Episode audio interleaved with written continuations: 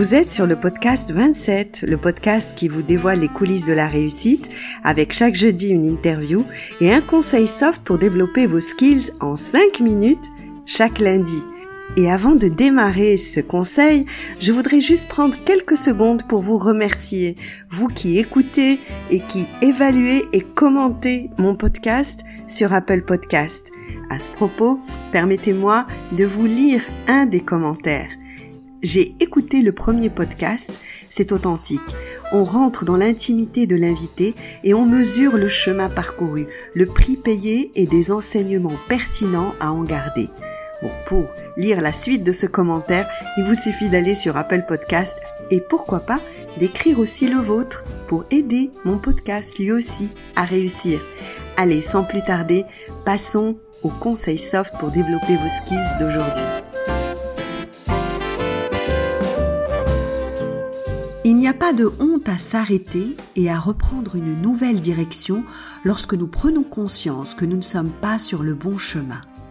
Cette citation est celle de monsieur l'ambassadeur du Royaume du Maroc en Grèce, Mohamed Sbehi, dont vous pouvez écouter la totalité de l'interview sur le podcast 27. Et c'est le sujet du conseil soft d'aujourd'hui. Changer de voie. Il y a deux moments idéaux pour planter un arbre. Il y a 20 ans et aujourd'hui. Et même s'il s'agit d'un des exercices les plus difficiles qu'un être humain puisse vivre, changer de vie est toujours possible, parfois même indispensable lorsque l'on ressent au plus profond de nous-mêmes que nous ne sommes pas ou plus à notre place, que nous nous réveillons chaque matin la boule au ventre en stressant à l'idée d'une journée que nous savons déjà ennuyeuse ou difficile, et que nous ressentons qu'un ailleurs différent existe quelque part pour nous. Mais dans ces moments-là, nous sommes perdus et ne savons pas par où commencer. Alors voici quelques conseils pour vous aider à avancer dans votre réflexion. En premier lieu, ne précipitez pas les choses, prenez le temps. Vous le savez, une décision aussi importante que cela a besoin de calme et de prise de recul. Donnez-vous un délai, par exemple de trois mois, avant de prendre et d'acter votre décision. Et durant ces trois mois, vous serez déjà dans l'action. Si vous avez déjà en tête une idée, commencez par vous renseigner à son sujet. Rencontrez des personnes qui sont déjà dans cette activité. Demandez-leur comment elles y sont arrivées, ce qui leur plaît, mais aussi ce qu'elles n'aiment pas dans ce travail, car aucune solution ne comporte que des avantages. Et pour bien décider, nous avons besoin d'en connaître aussi les inconvénients. Faites un bilan de compétences, surtout si vous ne savez pas quelle voie prendre.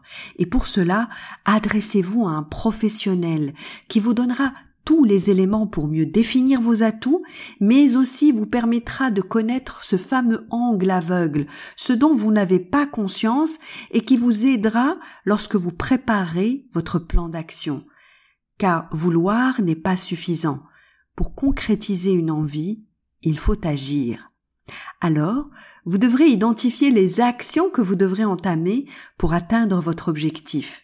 Une formation, une mise à niveau, car il y a une différence entre aimer la bonne cuisine et devenir un bon restaurateur. Alors pour mieux tester vos aptitudes, mais aussi votre motivation, faites un stage. Oui, vous avez bien entendu, un stage pour découvrir concrètement non seulement les bons aspects et ceux qui le sont moins. Enfin, sensibilisez votre entourage. D'abord pour le rassurer, car lorsque nous quittons une situation établie pour aller vers l'incertitude, cela fait peur. Alors, rassurez-le. Expliquez-lui votre démarche et en quoi cette nouvelle voie vous rendra plus serein, heureux disponible pour eux. Ainsi, vous aurez non seulement communiqué de la bonne façon avec votre entourage, mais aussi vous en aurez fait un allié, l'allié le plus précieux sur votre nouvelle voie. S'engager dans une reconversion a un prix, et il s'agit de le connaître. Incertitude, perte de repères, d'habitudes qui vont peut-être nous manquer ou pas, et mettre en balance ce prix avec les avantages que nous en attendons, comme de la sérénité, une meilleure cohérence avec vos valeurs et votre personnalité, et faire enfin l'une des plus belles rencontres que vous puissiez faire, celle avec vous-même. Je vous souhaite que votre arbre soit le plus beau qui soit dans votre nouvelle vie. Et je vous dis à jeudi pour l'interview numéro 4, toujours sur le podcast 27.